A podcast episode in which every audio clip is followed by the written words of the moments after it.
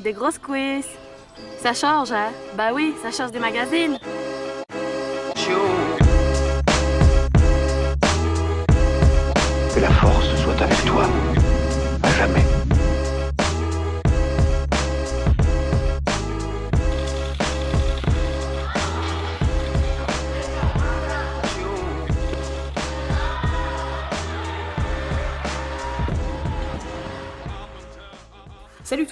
Vous écoutez l'épisode 4 de French Weightlifter, le podcast qui vous plonge dans l'univers de l'haltérophilie française. Je vous emmène cette fois-ci de l'autre côté de la Manche, à la rencontre d'Elodie, coach et ostéopathe passionnée par l'entraînement fonctionnel et par l'haltérophilie. Je vous invite à écouter ça tout de suite.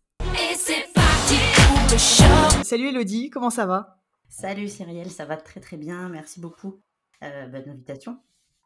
Bah, écoute, je suis ravie de te recevoir. Bah, comme d'habitude, ce que je vais faire pour commencer, c'est euh, te demander de te présenter et euh, te demander si tu peux nous résumer un petit peu ton parcours. Euh, donc je m'appelle Elodie Guégan, donc je suis de formation ostéopathe du sport et puis j'ai axé cette formation sur la rééducation, la spécialisation dans le mouvement, prévention des blessures, etc. dans le domaine sportif en fait. Et en parallèle, j'ai développé tout ce qui est coaching sur l'altéro, sur le crossfit un petit peu après en tout cas. Voilà. Ok, super. Donc toi, tu es, es, issu euh, initialement d'une formation d'ostéopathe. Qu'est-ce qui t'a amené à, à, basculer donc de, de cette profession-là au coaching? Euh, Donc j'ai ouvert euh, plusieurs cabinets d'ostéopathie, toujours spécialisés dans le sport à chaque fois. Et donc je me suis mis au CrossFit juste après avoir ouvert les cabinets. Bah, en fait, je trouvais que ce sport était plutôt cool en termes de positionnement, de mouvement, etc. Et j'avais de plus en plus de crossfitters qui venaient parce que finalement, bah, les petits bobos, euh, comme on connaît. Hein. Et, euh, et puis je me suis dit, mais ça match, si je peux dire ça. En fait, des deux côtés, que ce soit en ostéopathie ou en crossfit, à cette époque-là en tout cas, euh, on attachait beaucoup d'importance à la santé, au mouvement, aux positions, à pas se blesser en fait. Donc c'était naturel en fait d'allier les deux, on va dire. D'accord, donc tu dirais que toutes les compétences que tu as pu euh, acquérir par le passé dans, dans cette formation-là, elles te servent aujourd'hui dans, dans ton approche du coaching? Ouais, oui, totalement, totalement. Euh, j'ai vu que tu avais participé au régional à Madrid en tant que membre du staff médical et en tant qu'athlète également avec la team We Are Athletic. Qu'est-ce que tu retiens de ces expériences-là? Euh, oui, alors euh, la toute première fois, donc je suis allée au régional avec euh, donc staff médical, l'équipe Rocktape, parce que le taping c'est quelque chose que je faisais déjà en tant qu'ostéo, et donc j'ai été approchée par par Rocktape et j'ai commencé à travailler avec eux, et donc j'ai atterri au régional et j'ai fait ça pendant trois ans. Donc trois ans, c'était super. Hein. Donc c'est un super staff. J'ai pu rencontrer beaucoup d'athlètes. Euh, voir le côté en fait qu'on voit pas quand on est spectateur ou même quand on est athlète, hein. tout ce qui est derrière. Et ça, c'était très très enrichissant, euh, même personnellement, euh, pour ma pratique personnelle. Donc après trois ans, ben, j'y suis retournée, mais en tant qu'athlète, avec l'équipe donc athlétique, avec Guillaume, Mika et Célia. Ben, ça, c'était un petit peu comment expliquer? En fait, on avait cet objectif, bah, comme tout le monde, c'était un rêve. Quand on s'entraîne, enfin moi j'ai besoin d'objectifs je suis compétitrice de toute façon, donc c'est vrai que aller au régional, c'était le truc le plus beau, le plus beau, euh, on va dire, goal, euh, objectif euh, à accomplir en fait. Donc on s'est entraîné longtemps. on a fait trois ans ensemble, coaché par Paul Warrior sur Warrior Programming, et le but c'était vraiment d'aller au régional. Et avec beaucoup de chance, clairement, la dernière année, on a pu être qualifié pour cette magnifique compétition. Donc c'est beaucoup d'émotions en fait euh, d'en parler. Et mmh. ah, puis vous avez eu cette chance puisqu'au final, euh, c'est vrai que ça a pas mal évolué. Je me souviens plus trop en, termes d'années là, mais euh, je crois que c'était quasiment la dernière année de, des Regionals. La, dernière année. Les ah c'est cool quoi parce que bon, c'est une super expérience et en plus ça passe quand même pas loin de, de se dire que après voilà le, format a changé en bien ou en mal d'ailleurs ça mmh dépend comment comment on voit les choses mais en plus, à Madrid, ça devait être. je connais pas mal de gens qui y sont allés qui ont dit que c'était une super émulation, quoi. Euh, ah entre l'ambiance dans le stade, etc. Euh. C'était top. Il y avait euh, beaucoup de Français qualifiés aussi, donc on a. C'était sympa. J'ai vu que tu étais toujours également en, contact avec, avec Paul Warrior, en tout cas qui il fait partie de, tes projets actuels, et que tu habites aujourd'hui en Angleterre, mais tu as, as, dispensé également des séminaires en Belgique, au Luxembourg, en Suisse, aux USA. J'en ai, ai, certainement raté en cours de route, mais du coup, euh, toi qui viens de, de, tout changer probablement dans ta vie, en tout cas d'un point de vue géographique, est-ce que tu dirais que est-ce que tu dirais que la clé pour se former, c'est de voyager? Alors vraiment, clairement, c'est le la chose à faire, euh, l'expérience, rencontrer des gens, discuter, voyager. Moi, on me demande souvent euh, qu'est-ce que je pourrais lire? T'as pas un livre à me conseiller pour apprendre ça, ça, ça, mais en fait, il n'y a, a, pas de livre, quoi. Enfin, moi, j'ai passé sept ans euh, sur une chaise en ostéo. Il y avait de la pratique, mais on a passé tant d'années à lire, à apprendre, oui, l'anatomie, la biomécanique, blablabla. Euh, en fait, j'ai rien appris. Oui, j'ai appris la théorie. J'ai bien plus appris en, deux ans de voyage et de rencontres que qu'en sept ans euh, à l'école, quoi. Donc oui, c'était très, très, très important d'aller voir ce qui se passe par rapport à tes séminaires, tes voyages au sens très large, quelles sont les rencontres qui t'ont le plus marqué? Alors, moi je parle beaucoup. euh, je parle beaucoup euh, en, en, bien ou en mal. Euh, si, les gens suivent mes réseaux sociaux, j'ai beaucoup de choses à raconter. Et du coup, il y a très peu de gens qui m'inspirent vraiment. Parce qu'en fait, je vois tout et n'importe quoi, surtout en voyageant. Et donc, dans l'industrie du fitness, on va dire, il y a vraiment une petite poignée de gens que je respecte beaucoup. Il faut pas le prendre mal ce que je raconte, ok? Je donne beaucoup de valeur à certaines personnes, comparé à tout ce qui peut se faire, puisque maintenant, euh, être coach, ouvrir une salle, se considérer comme un athlète, c'est quelque chose de facile. Mais dans toute cette masse, il y a très très peu de gens qui vont qui m'ont impacté et euh, à qui je fais entièrement confiance au point de vue connaissance et, euh, puis tout simplement en tant qu'être humain en fait. Donc on a évidemment Guillaume Guillot que j'ai rencontré un tout premier dans cette industrie du fitness. Je connaissais pas grand chose du CrossFit, voire rien du CrossFit avant d'arriver à CrossFit Fréjus. Donc euh, dans le sud de la France, là où j'ai passé, euh, j'ai coaché 4 ans, 4 ans à Fréjus. Donc ouais, Guillaume, il a impacté bah, complètement ma vie en fait et j'ai changé beaucoup de choses grâce à lui. Euh, ensuite, on a Paul Warrior. Donc là, je suis en Angleterre.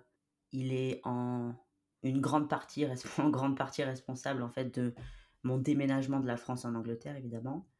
Paul, c'est quelqu'un vraiment d'incroyable. J'ai la chance de travailler tous les jours avec lui. C'est mon coloc d'ailleurs, donc bon, c'est assez marrant.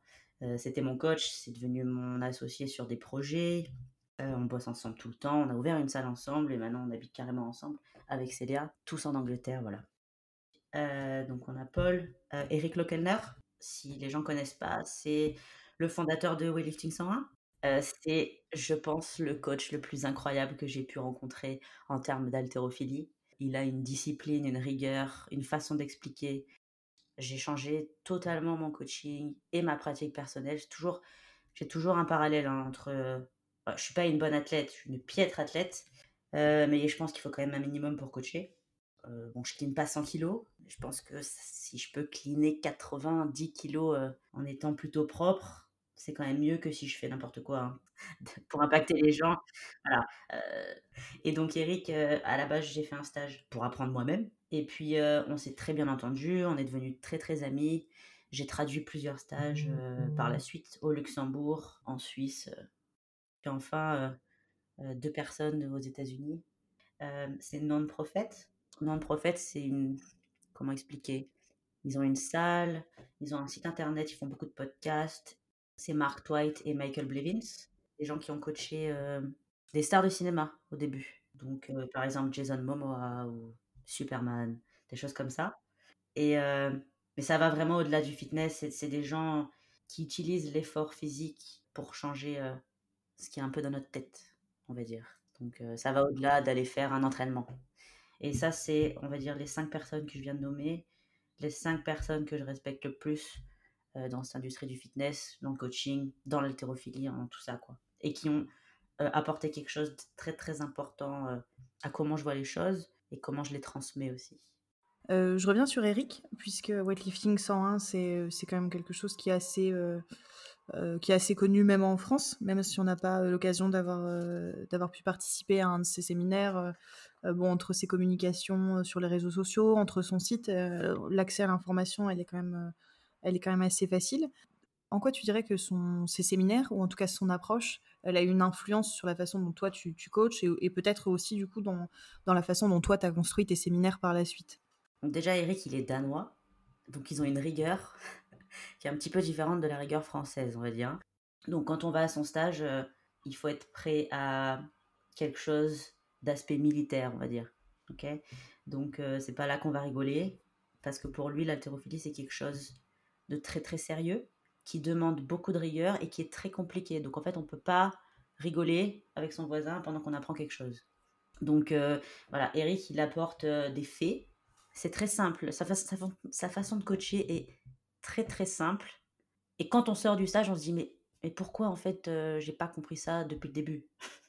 Et comme il dit, il a un anglais clair comme du cristal. Euh, c'est-à-dire que chaque information qu'il va donner, il n'y a pas de question à poser. C'est clair. Il nous dit quelque chose et on peut l'appliquer et on voit le résultat. Je pense que c'est toutes les années aussi. Euh, il ne vient pas d'être coach. Eric, ça fait plus de 15 ans. Il était athlète lui-même et il, a basculé dans le coaching parce qu'il pensait qu'il était meilleur coach que meilleur athlète. Et en fait, c'est toutes ces, ces, expériences, on va dire. Bah, lui-même, il dit beaucoup, euh, il dit beaucoup, I walk the walk c'est que c'est bien de parler, mais à un moment, si on fait pas ce qu'on dit, bah, on n'est plus crédible du tout. C'est très très important d'avoir une autodiscipline pour pouvoir transmettre la discipline euh, qu'on souhaite voir chez les autres aussi. C'est vrai que je ne sais pas de combien de séminaires au total hein, euh, il a dû mettre en place, mais euh, c'est ce qui est sûr, c'est de, de, se compter en centaines. Ouais, son objectif, c'est vraiment d'en avoir un par week-end. Il le dit clairement, il veut coacher tous les week-ends un séminaire et, et il le fait très bien. Et c'est ce qu'il aime faire, ça se voit. Après, on l'aime ou on n'aime pas le personnage, c'est pareil, il peut être très controversé parce qu'il est vraiment très très strict et militaire. Mais euh, si on a envie de progresser, bah, il faut aller à fond dedans et puis euh, en retirer tout ce qu'on peut retirer. quoi. C'est sûr que si, si, tu viens un peu en dilettante, je pense, euh, c'est difficile. Moi, pour avoir déjà observé des séminaires avec des athlètes, que ce soit des, des athlètes de l'équipe de France ou autres, tu es toujours un peu surpris, quoi, parce que au bout de quelques heures, bah, as, moins de, ton système nerveux, il commence à être un petit peu attaqué. Euh, euh, tu marques beaucoup certaines positions avec euh, des charges qui sont légères, voire carrément barre vide. Donc forcément, bah, ça fait mal. Je voudrais pas dire ça pour faire peur aux gens, mais même en ayant un, niveau sans être, sans être quelqu'un de voilà d'exceptionnel avec des objectifs type JO, bah, l'haltérophilie, faut pas se mentir, ça fait mal, quoi. Hein. c'est et si ça te fait pas mal aux cuisses, euh, ça te fait au moins mal, au cœur, mal à la tête, parce que tu te poses beaucoup de questions. Et puis parce que de toute façon, c'est comme c'est tout noir ou tout blanc, tu réussis ta barre ou tu la rates. Euh, bon, ben, tu vis aussi beaucoup avec ce truc du euh, bah, je rate, quoi. Ça fait partie du processus. Moi, je pense personnellement que c'est un sport extrêmement difficile et je n'aurais jamais pu faire que ça. Vraiment, je, j'admire beaucoup les, les haltérophiles qui font que de l'haltérophilie, on va dire. C'est Bravo. Moi, je fais majoritairement de l'haltérophilie.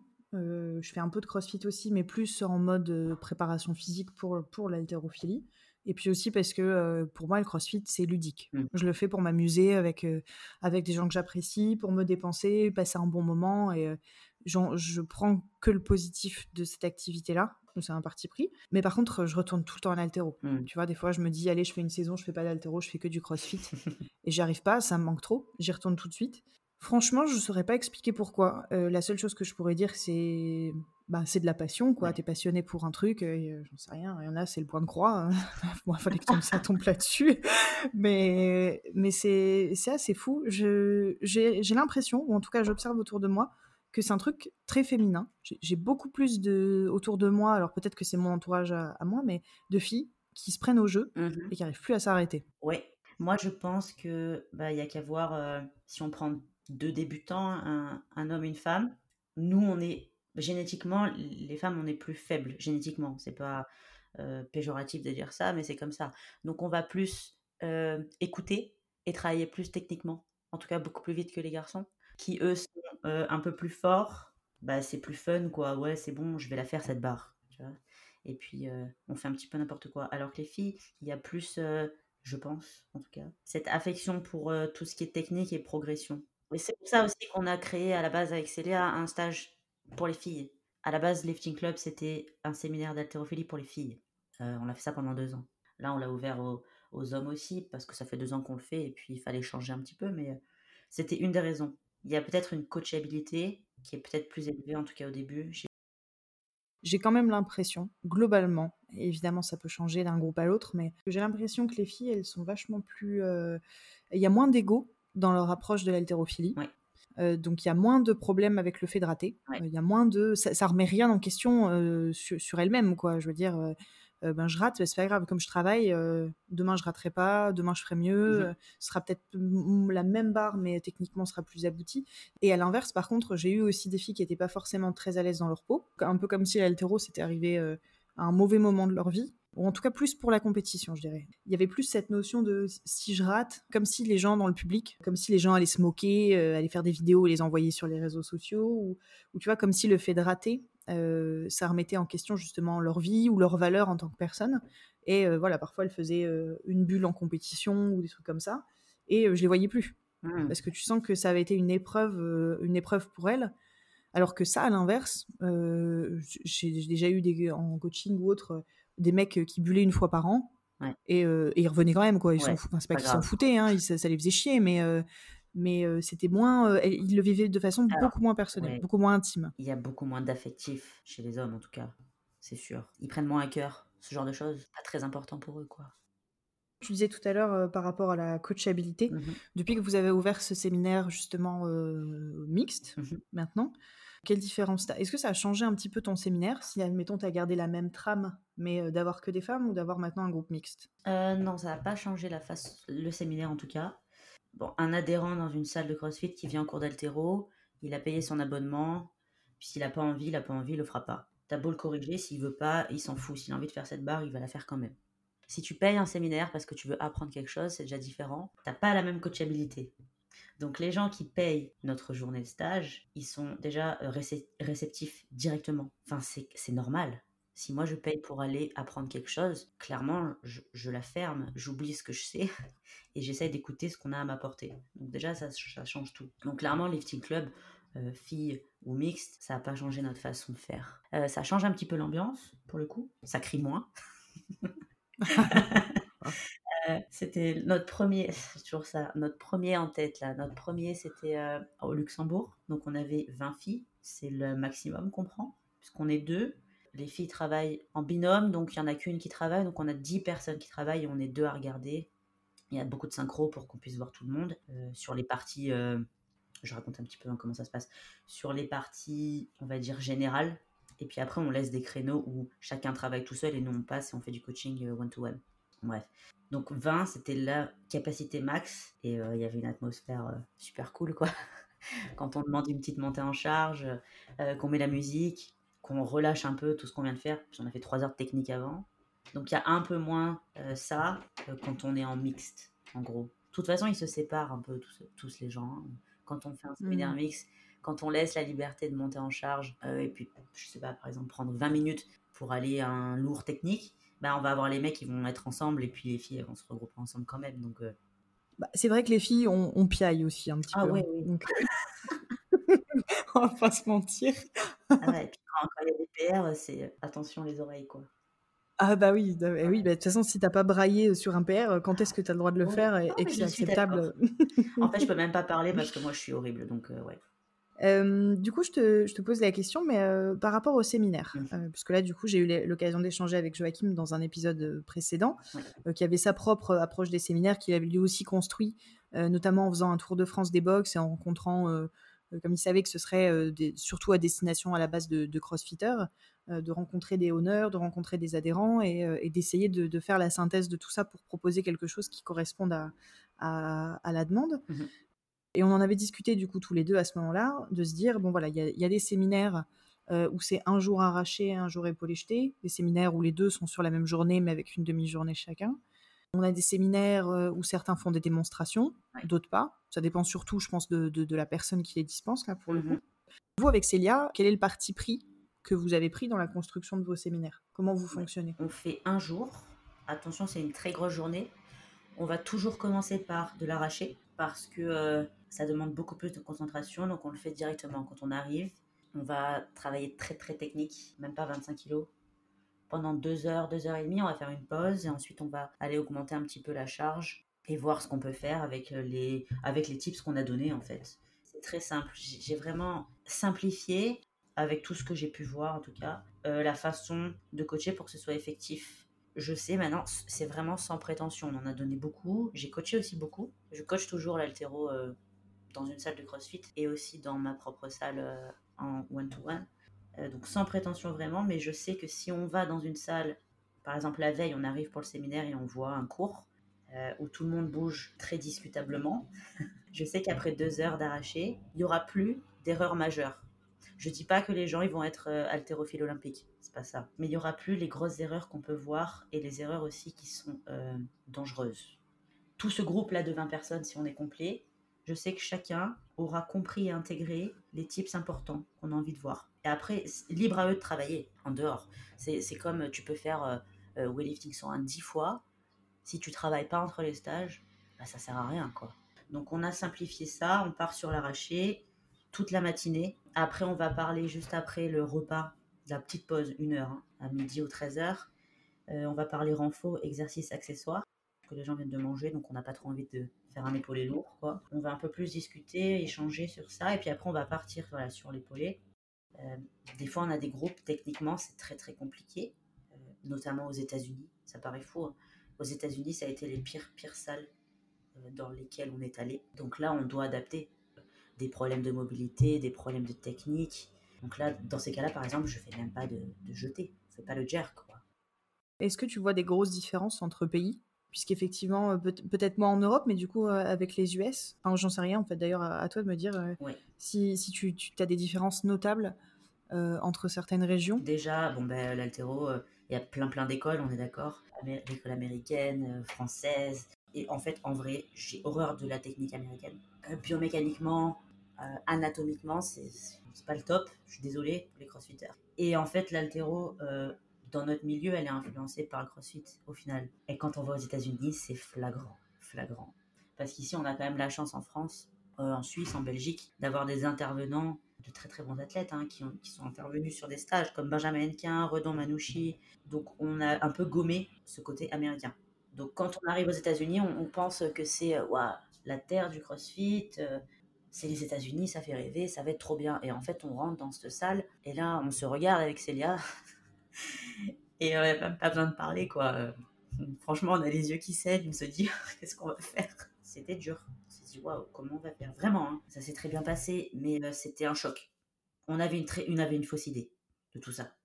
Bah, aux États-Unis, historiquement, les clubs d'altéro, hein, donc mmh je décorrèle de, de l'univers CrossFit, ils sont comme en France, ils sont en difficulté. C'est pas c'est pas des structures qui existent partout, même s'ils ont un rapport à, au sport de force qui est, qui qui est assez ancien également. Mmh mais, mais les structures altéro, elles sont, bah, d'ailleurs, on, on, le voit facilement aussi sur les réseaux sociaux, elles sont très garage, très petites structures avec avec un coach euh, qui s'occupe de, quelques, quelques, quelques élèves. Euh, pour beaucoup, euh, pour ceux qui, sont intéressés à ce sujet-là, les coachs sont parfois d'anciens d'anciens profs, ce qu'on pourrait nous avoir en France comme des profs de PS, mmh qui ne sont pas forcément des gens spécialisés dans la force, mais qui, sont passionnés et qui, se sont, qui, ont, qui ont monté en compétences.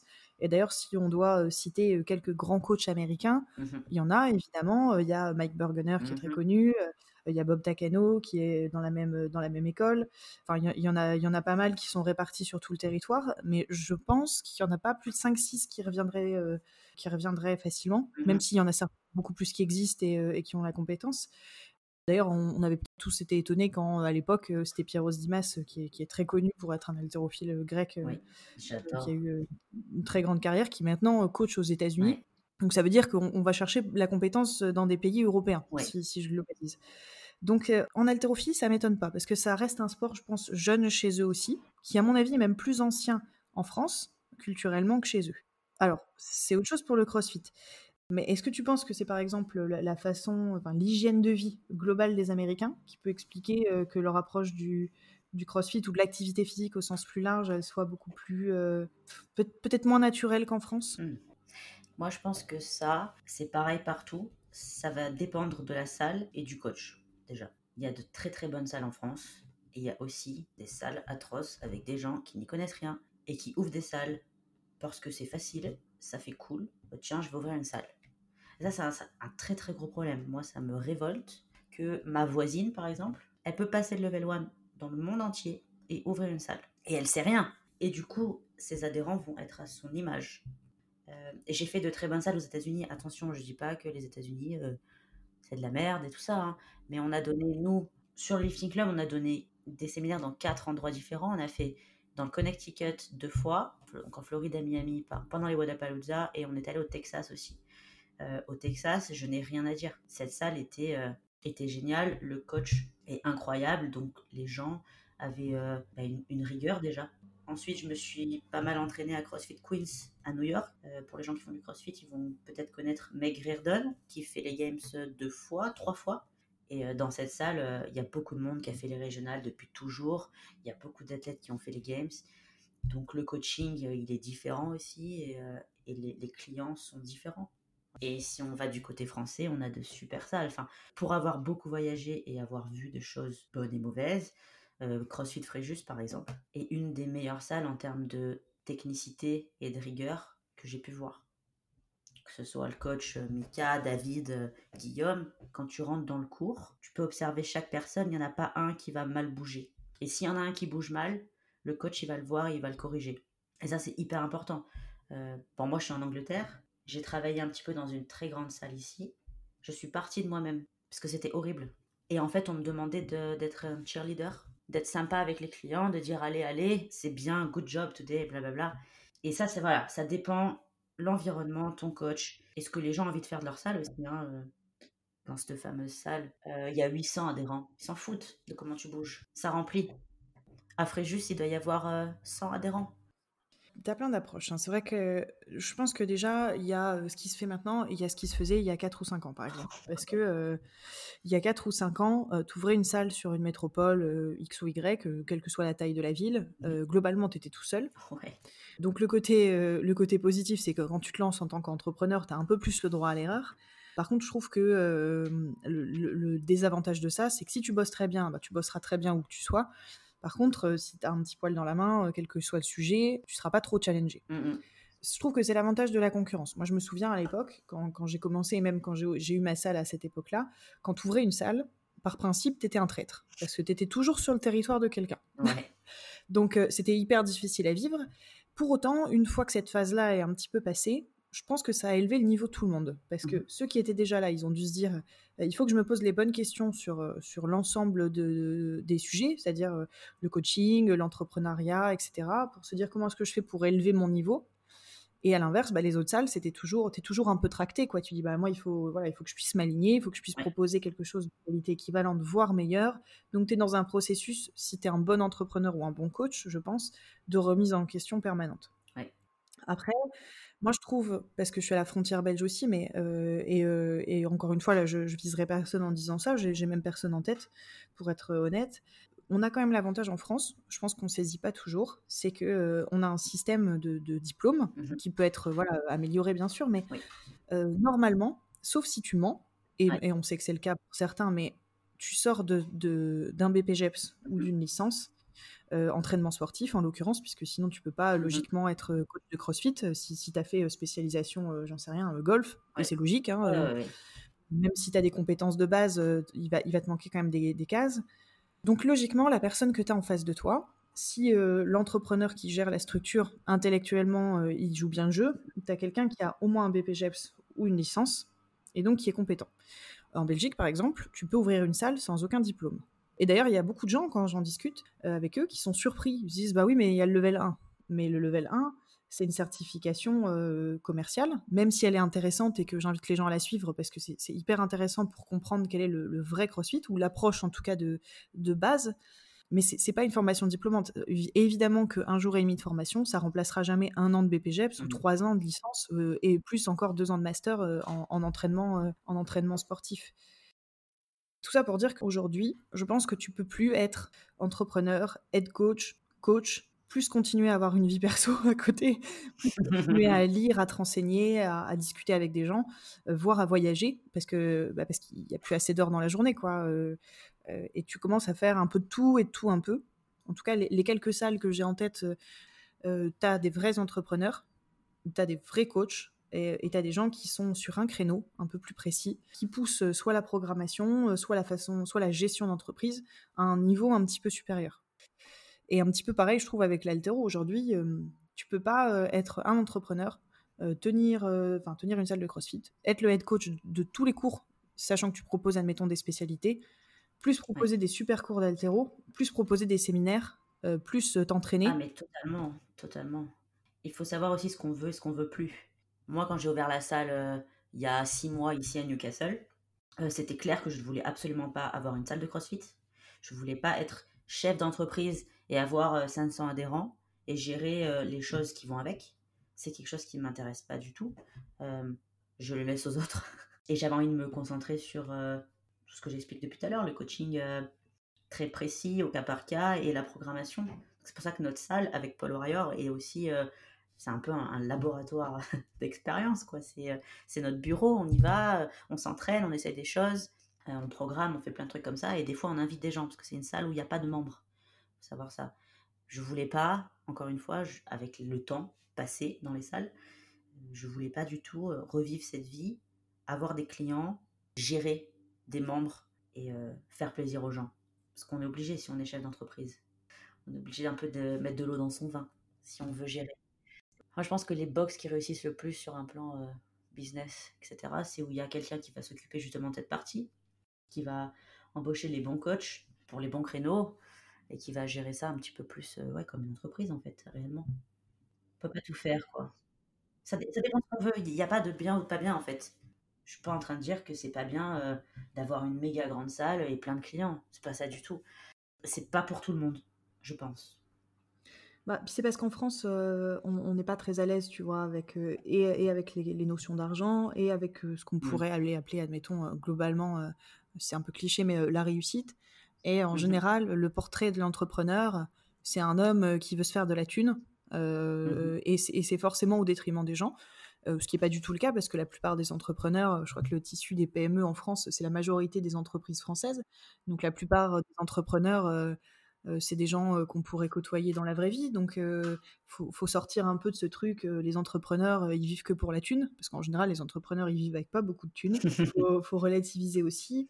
Et puis, et puis, ce sont des métiers, sont des métiers difficiles avec beaucoup de prise de risque, avec un stress permanent.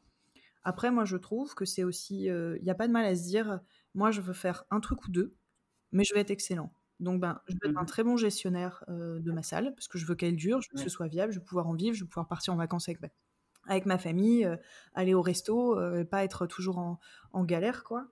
Et, voilà, et je veux avoir un temps public, entre guillemets, derrière l'accueil de ma box, discuter avec les mmh gens, sympathiser, être à l'écoute, savoir ce qu'ils aimeraient pour pouvoir développer la structure dans le bon sens.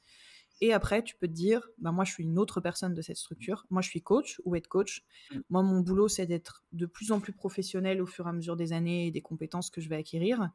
Euh, et mon taf, c'est d'être coach, c'est d'accompagner les gens. Mon taf, c'est pas, euh, c'est pas de faire de l'inscription, euh, c'est pas de nettoyer les chiottes, c'est pas de, voilà, mon taf, c'est, c'est ça, c'est, c'est le, côté client technique. Mmh. Et, je pense que quand tu professionnalises comme ça, ben, tu arrives à un niveau d'excellence qui est forcément supérieur parce que c'est logique, tu as plus de temps à y dédier, quoi. Ouais, mais cette façon de penser, malheureusement, elle n'est pas non plus répandue, quoi. Oh, mais je pense qu'il faut l'avoir vécu. Franchement, hein, je pense que cinq ans en arrière, je l'aurais pas forcément vu comme ça, et, c'est tout à fait normal. Du coup, je reviens un petit peu sur ton studio. Euh, enfin, alors je suis désolée, je l'ai appelé studio, on a discuté un peu tous les deux. J'aime bien le fait que tu appelles ça un laboratoire. en fait, je viens de... ça vient d'arriver dans ma tête, ce mot laboratoire. Je pense que Paul, il va me tuer parce qu'il va dire Qu'est-ce que c'est encore ça? Pourquoi tu dis ça? En fait, maintenant, avec le crossfit, euh, si tu ouvres une salle, c'est du crossfit. Et sinon, bah alors tu fais quoi? Voilà ce qu'on me dit. Bah tu fais quoi alors? Bah, En fait, avant le crossfit, il y avait des salles déjà. C'est pas le crossfit qui a inventé les salles d'entraînement. Euh, moi, je pense par exemple à, Vincent Isartel. Pour ceux qui connaissent, euh, ce gars, il a une salle. Et ce qui se passe à l'intérieur, pour moi, c'est excellent en termes techniques, en termes d'éthique. Et ce mec dans sa petite salle, il est peut-être à 95% meilleur que tout ce qui se fait dans le CrossFit CrossFit et c'est pas une salle de CrossFit. Tu vois un peu le, truc. Et, là, je dis, ouais, j'ouvre une salle à Newcastle. Ah ouais, euh, et ça s'appelle comment? Et je dis, bah, ça s'appelle Campfire. Ah, c'est CrossFit. Non, c'est pas CrossFit. Ouais, bah alors, euh, mais vous faites quoi alors? Je sais pas, on s'entraîne, tu vois. Moi, personnellement, le CrossFit, j'ai fait. On avait cet objectif des régionales, on en a parlé au tout début du podcast. C'était bien, on est allé, c'était le rêve. Mais après ça, il y a quoi? Et en fait, je me suis rendu compte que j'aimais pas le CrossFit comme on le voit en CrossFit Open. C'est, tu vois, le 21-15-9, euh, le Fran, 21-15-9 thruster pull-up, moi ça me fait chier quoi. Ça m'amuse pas, j'apprends rien. Et, si je fais une séance comme ça, euh, je rentre chez moi et j'ai pas changé. Je parle mentalement, je suis pas meilleure, je suis pas une meilleure personne, j'ai rien appris en fait. Et ça, j'en veux plus, clairement. Parce que tu vois, CrossFit, c'est ouais, c'est fonctionnel, nanana. Je suis désolée, hein. on dirait que je taille CrossFit, c'est pas ça. Mais il faut remettre un peu, je pense, des choses où elles doivent être. Et CrossFit, on dit que c'est constamment varié et fonctionnel, mais c'est constamment, constamment varié de quoi? On sait très bien que les box programment en fonction des open, parce que tes clients vont faire les open, euh, puis c'est cool, on fait comme euh, les stars, donc on fait tout ça. On fait du rameur, des wall balls, des thrusters, des box jumps, des DU. Ok, tout le temps. Il y a, en fait, il y a un panel de mouvements et ça revient. Et on te dit que c'est constamment varié parce qu'en fait, on est fonctionnel. Bah, Qu'est-ce que c'est être fonctionnel? Pourquoi? Pour qui? Est-ce que vraiment le snatch c'est fonctionnel? Moi, je suis pas sûre qu'on fasse du snatch dans la vie. Tout ça, c'est quoi? C'est euh, faire euh, de la D-ball. Les strongman, ils sont plus fonctionnels que les crossfitters, je trouve.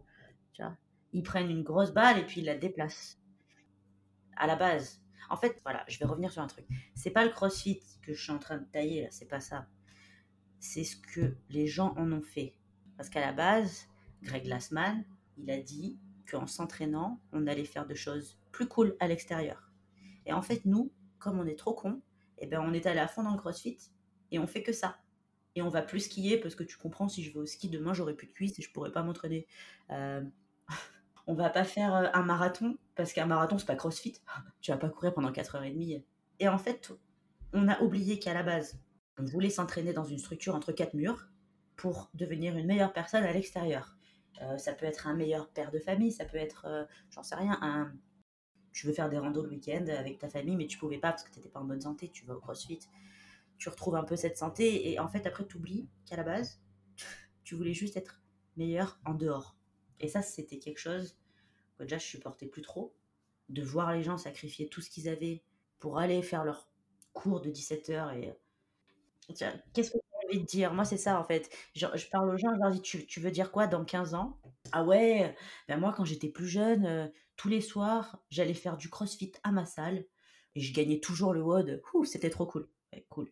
Ou alors, tu as envie de dire bah écoute, euh, ouais, je m'entraînais, je faisais du crossfit, mais du coup, euh, c'était cool, ça m'a permis d'aller d'aller faire l'ascension du Mont Blanc, je pouvais faire des randos, j'ai appris à nager, c'est trop cool, j'ai voyagé, j'ai vu des gens, j'ai rencontré des gens extraordinaires, etc. Moi, je préfère dire ça que de me dire, euh, ouais, ben en fait, euh, je mangeais pas de pizza, je buvais pas d'alcool, et je m'entraînais dur tout le temps pour faire les régionales, et j'ai jamais fait, tu vois.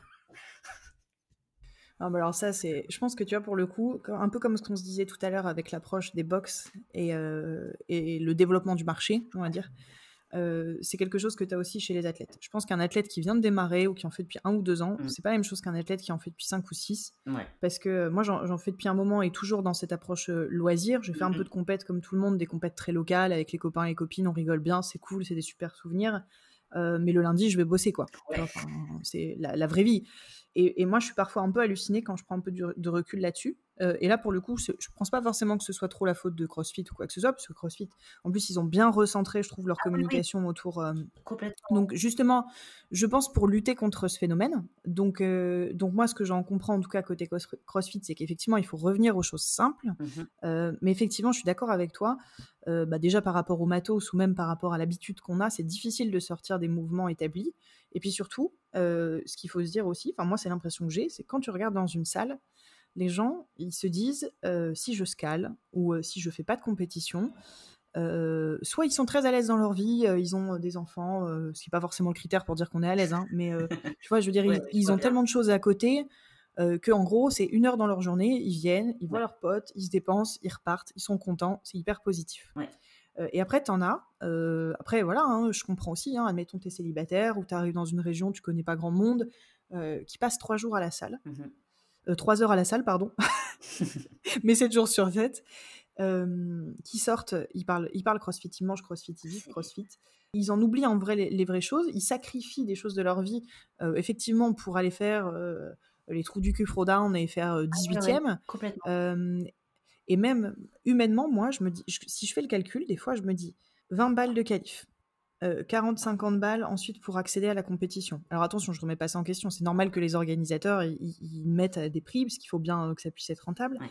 Mais euh, je pense que j'ai j'ai honnêtement dans mon entourage des gens qui dépensent un 13e mois de salaire par an Ah oui, oui. pour faire de la compétition très basique. Je comprends le côté adrénaline, je comprends le côté sympathie, mais je me dis, c'est plus du crossfit. Et je, je connais à l'inverse des salles où si tu fais pas trop de compètes, bah, tu sers à rien dans la communauté, mmh. tu vois? Tu as l'impression que, que, que, voilà, que du coup, tu es... Et pour autant, quand j'étais adhérente dans, dans, des salles ou quand ça m'est arrivé d'avoir cette approche-là, je me disais, bah, moi, les gars, je paye aussi 80 euros par mois. Euh, je viens là pour du coaching, je viens là pour, pour effectivement pour progresser. Et, euh, et je comprends pas euh, cette dérive de se dire, le CrossFit aujourd'hui, c'est de la compétition. Voilà, après, il y, a des athlètes en France hein, qui font top 10 et qui ont des objectifs. Pour moi, c'est encore un autre monde. Et c'est pour eux, c'est légitime d'avoir effectivement un mode de vie qui soit très particulier. Après, je trouve ça dommageable, effectivement, que, pour un certain nombre de personnes, ce soit la vie d'athlète de haut niveau, euh, mais que ce soit pas cohérent en réalité. Ouais, mais vraiment, clairement. Et en plus, bon, moi, je programme. Donc, euh, mon... mes revenus principaux, on va dire ça comme ça, aujourd'hui, c'est la programmation. Que ce soit en altéro ou au crossfit donc euh, via Warrior Programming, euh, donc avec Paul Warrior. Donc je programme des gens qui, veulent potentiellement faire de la compétition. Donc je m'occupe de compétiteurs en fait. Tu as les compétiteurs des salles et puis tu as les vrais athlètes. Tu vois, les Célia Gabiani, euh, Jessica Vetter, Sabrina Caron, Willy George. Mais Willy George, il est encore sur une autre planète. Mais ça, c'est de vrais athlètes. Moi, j'ai la chance de m'entraîner avec Célia depuis 2015. Elle est bien meilleure athlète que moi. Ça, c'est des gens que je mets à part. Je ne les mets pas dans les compétiteurs dont parler du tout. Là, c'est vraiment les athlètes. quand, je veux dire, Célia, elle fait, elle voyage pour faire les Wodapalooza à Miami avec nos amis de New York, justement, qui ont déjà fait des games. Ouais, qui balance de l'argent pour aller à Miami. Mais oui.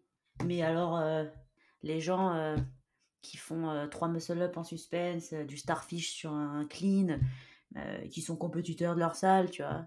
Ils font leur open gym. Ouais, attention, moi j'ai ma prog. et ça, c'est ça, c'est l'horreur. Mais c'est l'horreur pour les salles, quoi. Vraiment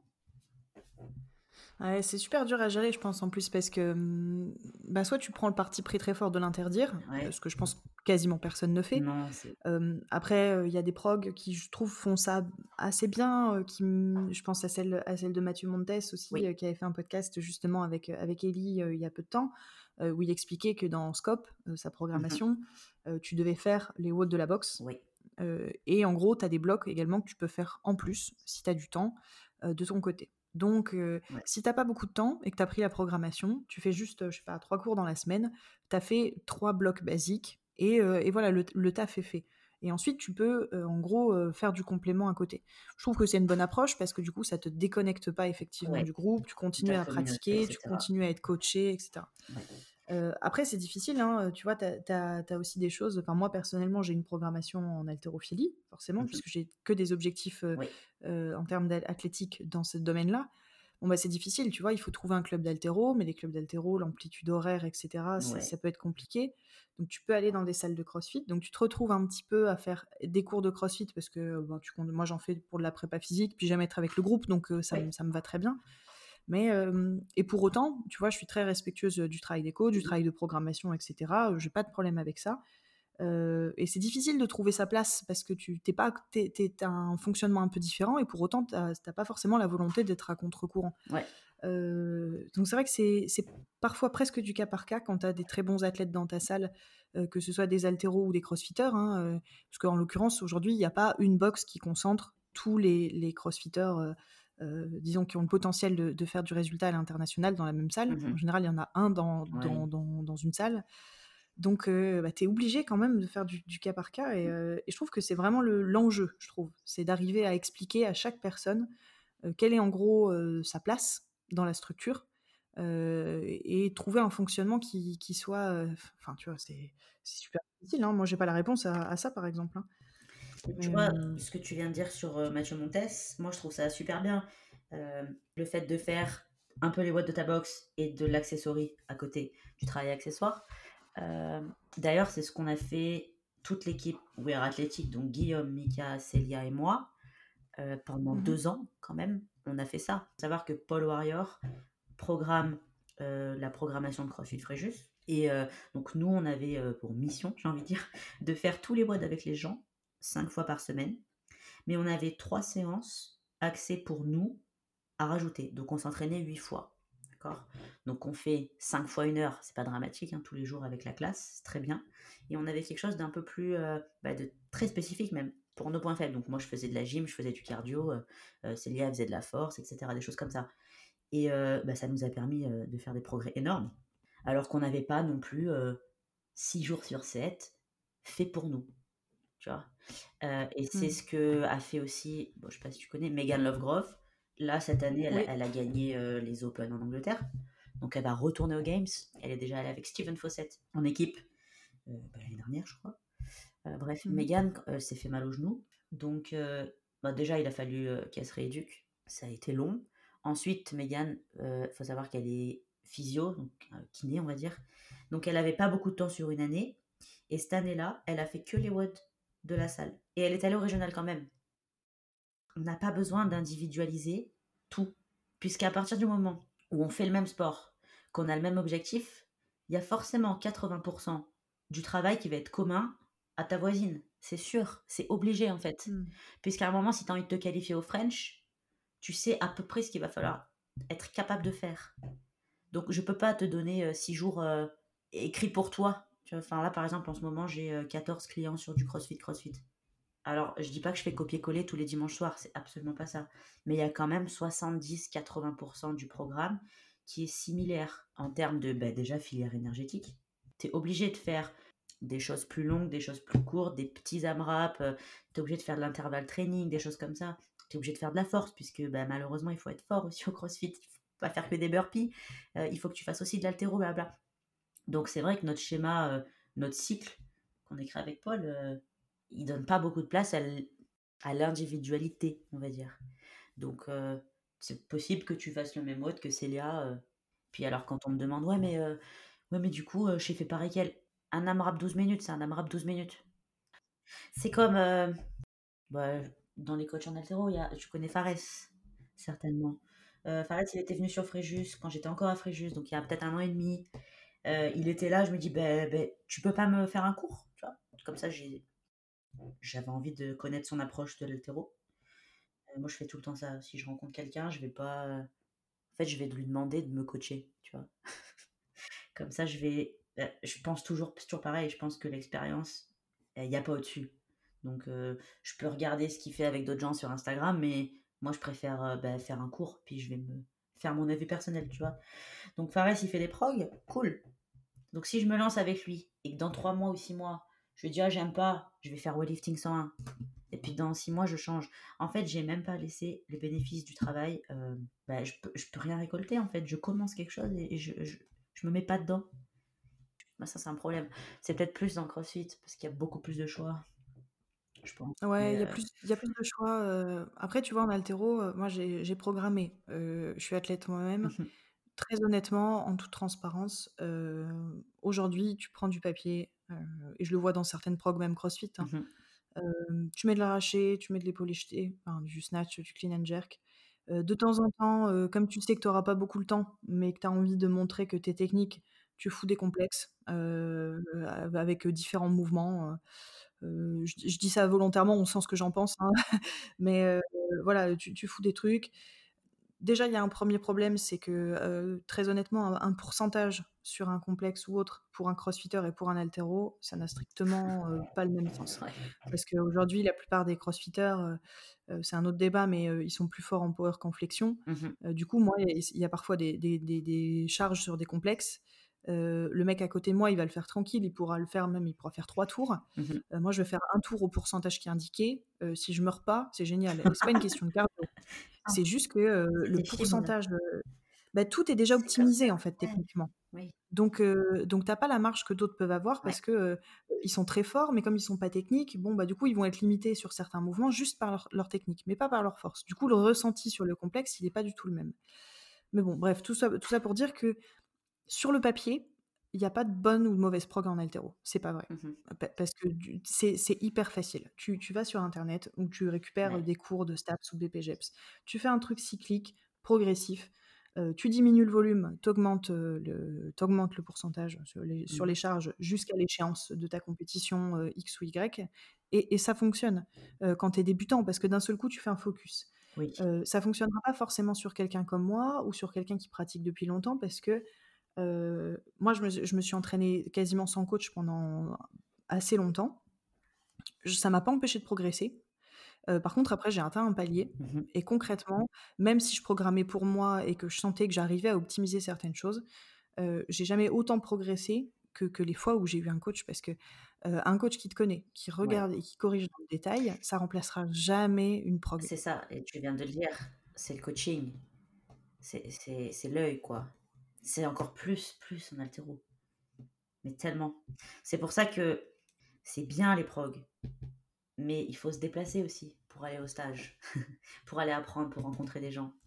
Et ça, euh, Ça revient à ce que tu disais aussi sur les cours. Moi, je pense que tu peux avoir une très bonne prog. Si tu vas pas en cours et que t'es pas corrigé, Oui. ben tu, tu fais le- la même chose que les autres, avec Ouais. potentiellement moins d'intensité parce que t'es pas challengé par la personne qui est à côté de toi, et en plus avec potentiellement moins de technicité mhm, parce que tu peux faire une très grosse, une très grosse erreur technique que t'as peut-être pas envie de voir, même si tu en as conscience. mhm. Alors que si un coach, s'il est pas mauvais et que t'es pas sur un groupe énorme, le mec il va finir par te le dire, c'est obligé.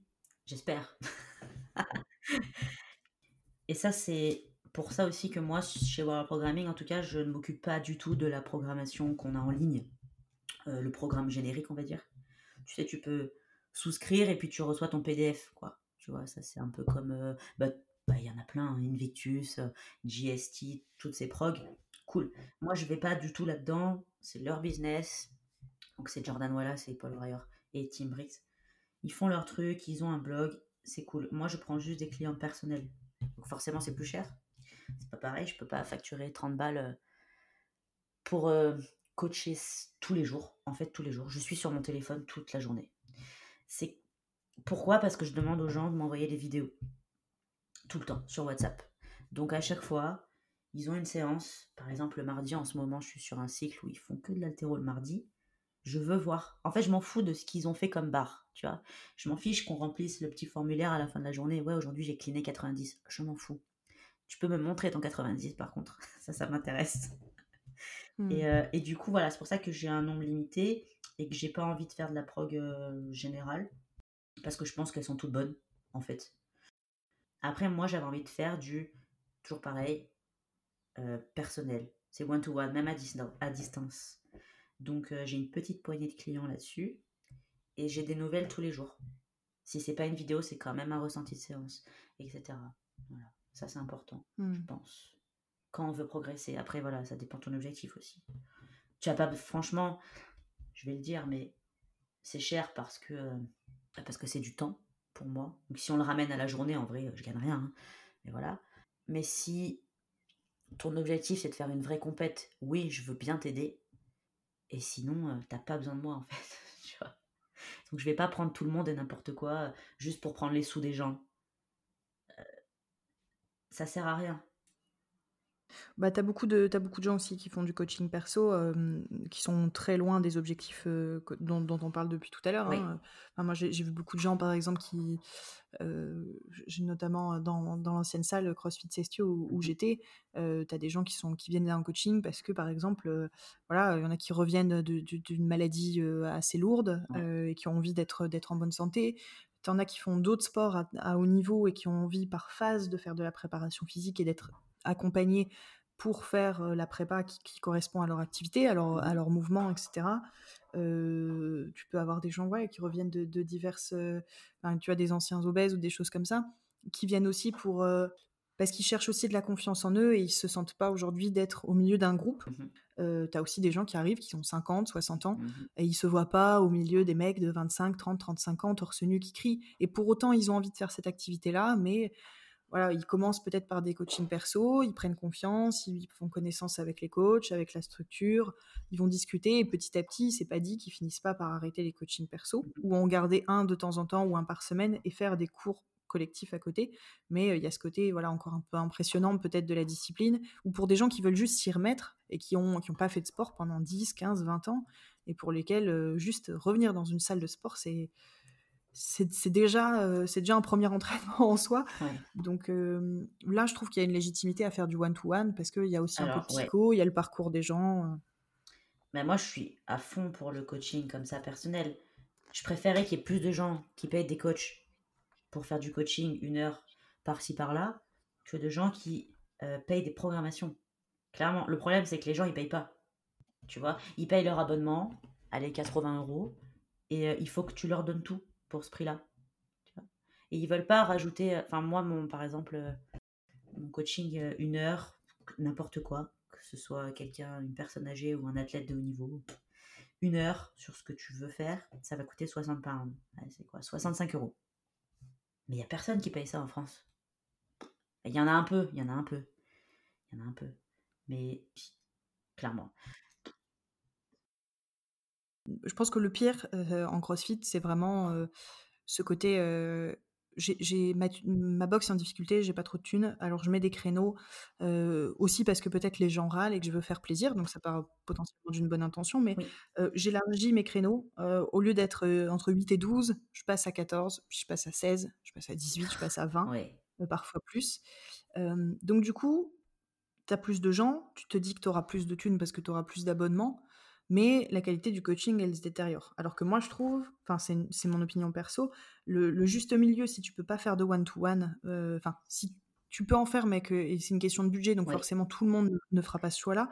Mais si tu veux offrir une solution euh, intermédiaire, c'est-à-dire de dire, ben, j'offre un coaching qui n'est pas 100% individualisé parce que on va pas forcément disserter de, tes objectifs et je mmh serai pas là à tous les cours à te suivre toi en particulier, mais tu vas faire partie d'un petit groupe sur le cours, c'est-à-dire vous n'êtes pas très nombreux, donc si je divise les 60 minutes du cours par un nombre de personnes, bon bah le, nombre de, minutes que je vais avoir à, mettre à profit pour, m'occuper de toi, il est supérieur parce que forcément, si tu as, j'en sais rien, 20 personnes sur 60 minutes, mmh bah, tu passeras forcément moins de temps avec chaque personne que si tu as 10 personnes pour 60 minutes. Enfin, tu, passes du simple au double. Alors forcément. Tu, vois rien en fait. Tu peux pas. Tu peux pas voir. Tu peux pas les corriger, tu les vois pas. Euh, c'est horrible. C'est le truc que je hais le plus dans le coaching, c'est ça. C'est euh, d'encourager euh, sans message en fait derrière ce que tu dis. Juste pour dire allez, allez, allez. C'est nul quoi, tu vois. Enfin, moi je ne peux pas faire ça. Il y a peut-être des gens qui adorent et je leur laisse volontiers le faire, mais c'est absolument pas ce que j'ai envie de faire. Tu vois là, dernier exemple, c'est quoi dans, dans cette salle énorme d'Angleterre il y avait 70 personnes sur le team du samedi matin. 70 personnes, quoi. C'est. Non, au revoir. Je, je peux pas. Je peux pas. Parce que, en fait, du coup, encore une fois, c'est pas du tout le crossfit le problème. C'est ce que les gens en ont fait. J'ai coaché pendant 4 ans des classes. J'ai de très très bons souvenirs. Attention, je suis pas en train de cracher du tout sur qui que ce soit et quoi que ce soit. Mais à un moment, j'ai dit stop, ce n'est plus pour moi, je n'ai pas envie de le faire. Et j'ai envie de me différencier aussi parce que c'est pareil on en a parlé tout à l'heure. Euh, il y en a combien des salles? Et maintenant, euh, tout le monde est dans le panier des salles de CrossFit et qui sait qui est bon, qui sait qui est pas bon? Et il faut que tu arrives à sortir de là, quoi. Et donc, euh, de suite, ça a été avec Paul, on s'est, posé la question. Hein. On a dit, est-ce qu'on affilie la salle et on fait des cours de CrossFit de temps en temps? Et on a dit, en fait, non. En fait, on n'a pas envie, tu vois. Et lui, pire que moi, lui, il a, lui, il coach depuis 8 ans. C'est plus intéressant. C'est plus du tout ce qu'on veut. Donc, on est parti sur du, privé 100%. Voilà, 100% privé. Quand je suis arrivée en Angleterre, donc j'ai coaché au début à Reebok CrossFit Tyneside et euh, c'était pas ce que je recherchais, donc j'ai changé de salle. Euh, là, je coach toujours un tout petit peu dans cette salle d'ailleurs qui s'appelle CrossFit More. Et c'est vrai qu'au début, ça a été un peu tendu devant le tableau parce que je leur disais, je suis pas là pour être sympa. Ça dépend le cours, attention, attention. Mais quand on me dit de faire le cours un cours spécifique, je choisis. Le jeudi, c'est cool. Bah, je faisais de l'altéro. Déjà, moi, je sais que bah, peut-être le reste du temps, sur les autres WOD, ils bougeront mieux. C'est cool. Donc, je dis, bah écoute, on va faire ça. Parfait. Donc, le honneur, hyper sympa, euh, me donne carte blanche. Cool. Euh, mais je suis pas sympa. Tu vois. En fait, je suis super drôle et je fais n'importe quoi. J'ai des conneries. Euh, mais, mais pas, pas pendant ce cours-là, quoi. Et si je dis quelque chose, il va falloir le faire. Donc, il y a des gens, chez qui c'est pas passé, ils n'avaient pas envie de ça. Ok, mais il n'y a aucun problème. Mais euh, jamais de la vie, euh, tu me verras faire euh, le petit singe un petit peu. Quand tu coaches en altéro, c'est rigolo, hein, parce que tu dois expliquer à plein de gens qui viennent effectivement en mode récréation, et, c'est légitime, mais que c'est pas la fête du slip, quoi. moi qu'est-ce que ça a pu m'arriver de et pourtant c'est que des gens avec qui j'ai aussi beaucoup, beaucoup ri, tu vois? Mais un qui passe, un qui récupère, Mmh c'est normal, puis même en termes d'organisation, souvent c'est le cas. Ouais. Mais celui qui récupère, il est toujours en train de faire rire celui qui passe. Mais merde!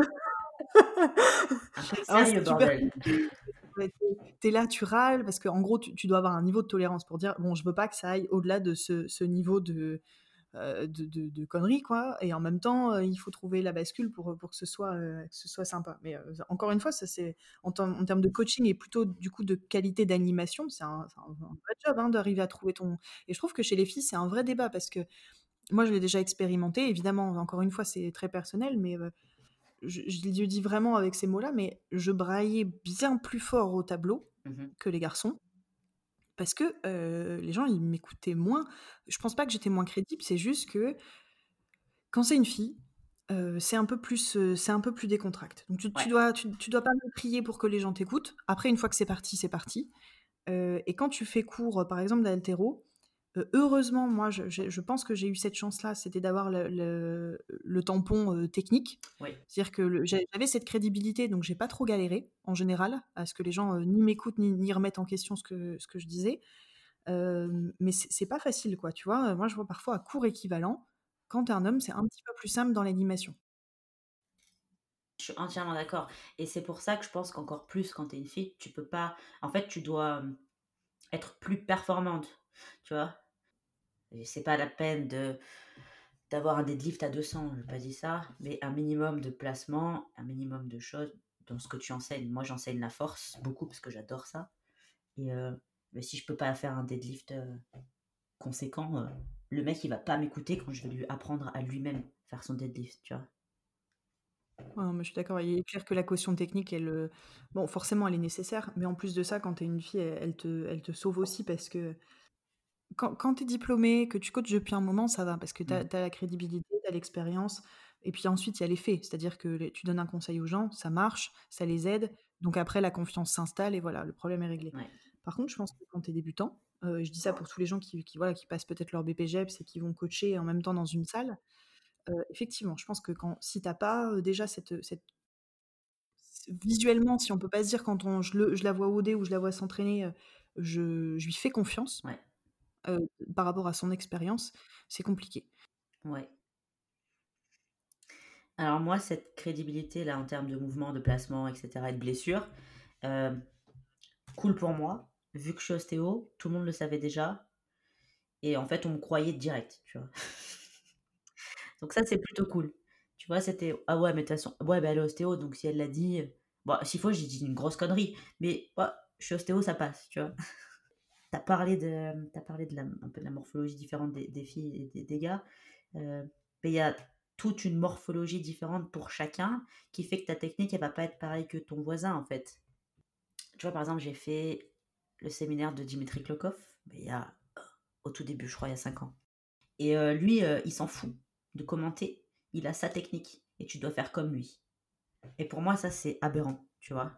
Alors que, par exemple, j'ai eu l'occasion de coacher un petit peu et de voir aussi, heu et de m'entraîner avec Benjamin Hennequin et Benjamin, heu, il va te dire: «Bah, toi, heu, tu es plus, heu heu, tu es foutu comme ça, regarde, tu as plus de ça, ça, ça, les cuisses, le dos, tu devrais te placer comme ça par rapport à ta morphologie» et cetera et ça, c'est vachement plus intéressant, tu vois? On n'est pas du tout tous pareils, mais alors pas du tout.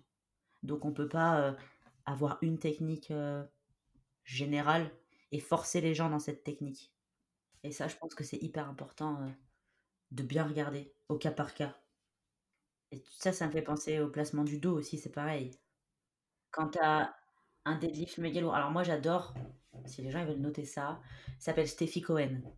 Steffi Cohen, heu, elle a 20 records du monde en powerlifting, enfin, c'est un truc, heu, improbable. Elle a une salle qui s'appelle Hybrid Performance à Miami, donc j'ai eu la chance de pouvoir discuter un petit peu avec elle, au Wodapalooza. Donc Steffi Cohen, elle est, heu, PhD, elle est médecin.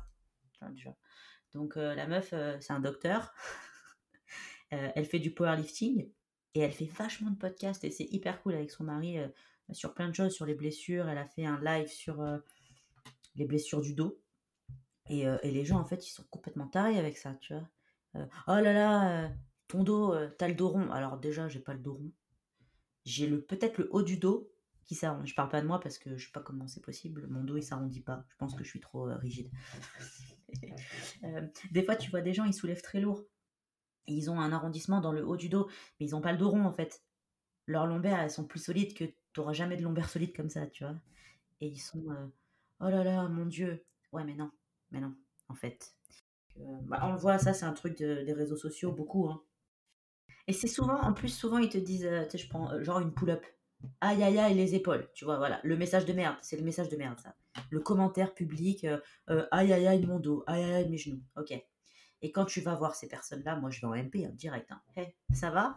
Salut? En fait, pourquoi t'attaques? Et là, tu t'envoies un petit pavé pour expliquer que le mec il est trop con et qu'il a jugé d'un truc qu'il connaissait pas. Hein. Parce que quand tu dis euh, aïe le dos, tu n'apportes rien en fait au débat. Et quand tu remets en place le gars, il va te dire moi je me posais juste la question posais pas la question en fait. tu savais pas et t'as dit de la merde, tu vois.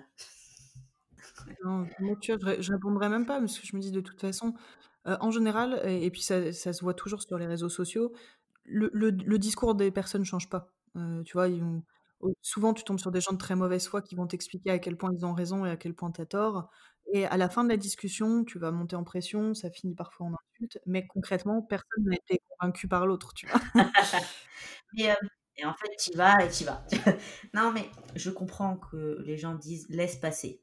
Si on dit jamais rien, tous les gens qui savent pas et qui se permettent de l'ouvrir, tu vois, ils vont penser qu'ils ont raison. Mmh. À un moment, je pense, ça c'est qui, qui, le dit aussi, c'est, euh, bah, tu connais Philippe Marbeau. Philippe Marbeau, euh, El Sabre, euh, j'adore, j'adore El Sabre, j'adore sa page, j'aime beaucoup tout ce qu'il fait. Et, et c'est vrai, il a raison quand il se prend la tête avec des gens qui ont envoyé des, choses complètement connes et affirmé des choses complètement fausses. Quand tu vas un petit peu au débat, les gens commentent toujours non mais ne prends pas la tête, laisse tomber. Oui, jusqu'à un certain point en fait. Parce qu'à un moment, si on dit jamais rien, et ben le deadlift ça fait mal au dos, et l'altéro c'est de la merde, et euh, le butterfly pull-up euh, ça blesse tout le monde, et en fait le crossfit c'est de la merde, tu vois. Quand on sait pas, on parle pas, tu vois. Ou on pose des questions, tu vois. Je comprendrai jamais euh, tu sais, moi, quand ça me plaît pas, je, passe ou je unfollow, tu vois. mais je vais pas aller commenter un truc. oh, mais je comprends pas. Si t'aimes pas, regarde pas. Tu sais. Avec Célia et Paul, on a, on a une société de nutrition. On, poste des trucs dessus et, j'ai posté une amie à moi, Elissa.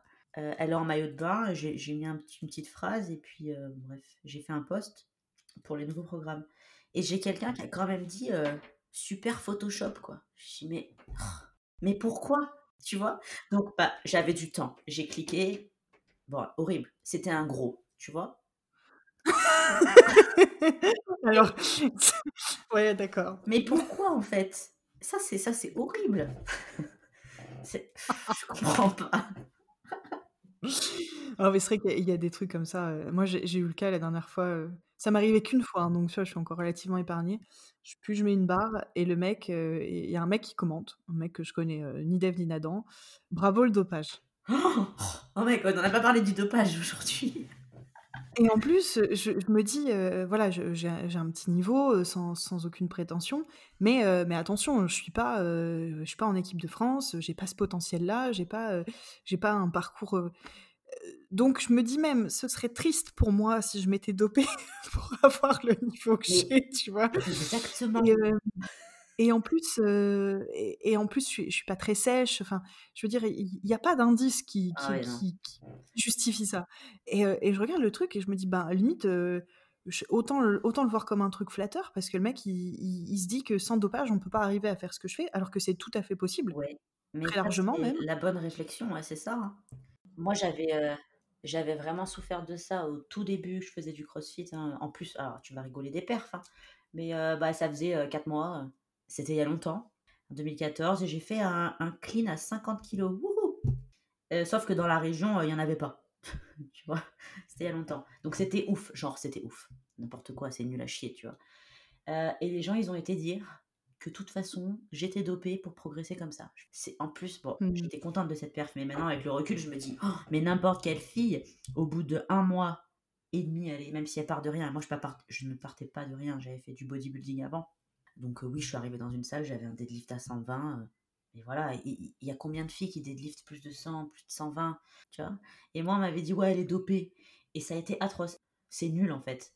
Comme toi, tu penses que tu peux pas le faire, tu peux pas concevoir que des gens le font. Je comprends pas, tu vois? Mmh. Donc, euh, Célia, elle, elle, a beaucoup subi euh, toutes ces rumeurs. Il y a des trucs, mais c'était atroce. Et moi, je passe au-dessus parce qu'avec le recul, euh, ça me fait marrer, mais elle passe moins au-dessus. C'est très dur parce que. Oui, c'est parce que le, volume pour elle, je pense, est, décuplé, quoi. Ouais, ouais, ouais. Déjà, quand c'est difficile quand, quand tu as, je sais pas, 10, 20 000 followers. Je pense que quand t'en as, je sais même pas combien on a Célia, mais je pense que c'est 600 000, c'est incroyable, quoi. Ouais, 600 000. Donc, oui, c'est ce que je disais l'autre jour. Elle a eu un souci sur un, un post. Et il y a deux connards qui ont commenté. Et je dis, mais regarde, il y avait 10 000 commentaires, il y en a eu deux. C'est quoi en fait? En fait, c'est rien, il faut juste passer au-dessus, mais c'est vrai que des fois, c'est compliqué. Tu vois et le dopage, euh, regardez les bonnes personnes, ça se voit quoi. pas moi. Ouais, et puis de toute façon, c'est. Enfin, moi, c'est pas que je m'intéresse pas au dopage, hein, c'est un sujet évidemment, en plus en altéro qui est très très euh, central. Ouais. Euh, mais pour le coup, moi, je, prends vraiment enfin, le parti de, de, de pas trop en parler, d'essayer de, de pas trop y penser en fait, comme c'est très présent, mmh. je pense que le mieux, puisqu'on ne peut pas forcément agir là-dessus, c'est d'avoir sa propre éthique avec ça. C'est de se dire, bah, moi, je, n'y touche pas, je n'en veux pas, ça n'a pas de sens pour moi. Mais voilà. Euh, ça n'a de sens pour personne. C'est ça. Et je, décide de m'en foutre parce que si tu rentres dans le débat, je pense que tu te fais aspirer.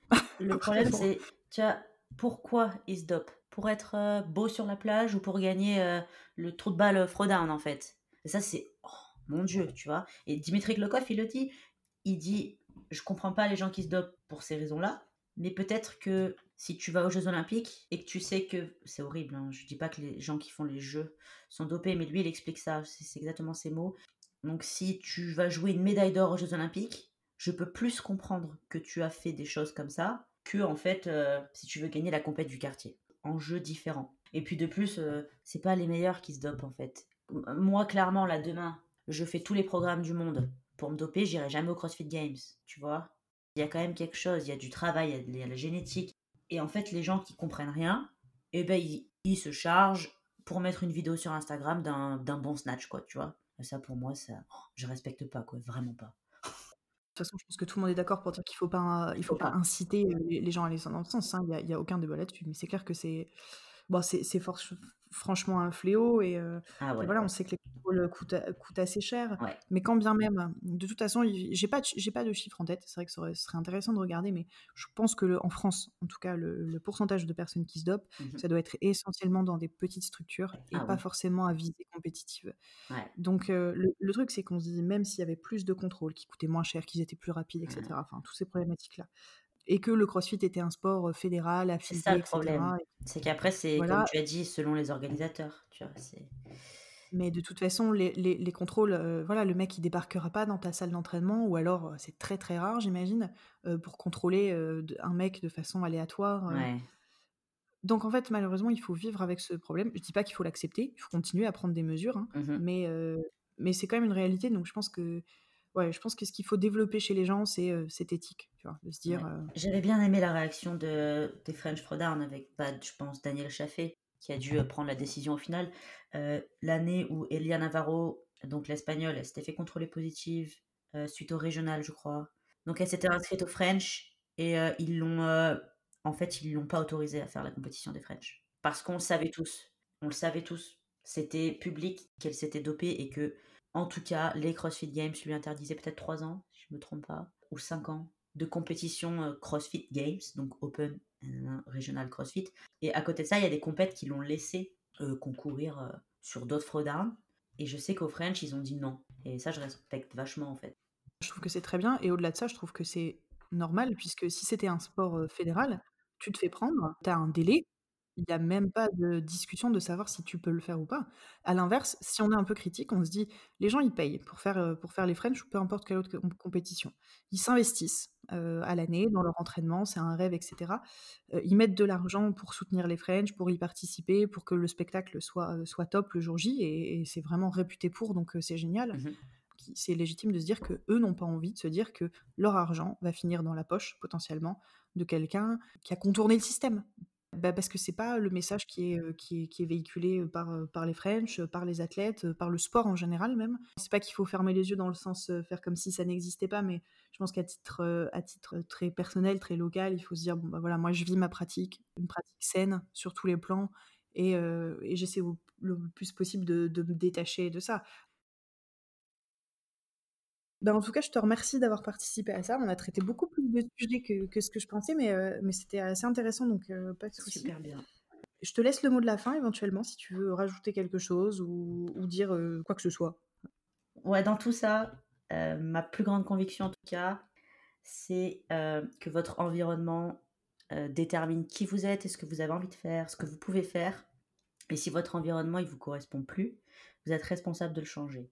Ça, c'est pour ça que j'ai quitté la France et que je suis partie en Angleterre.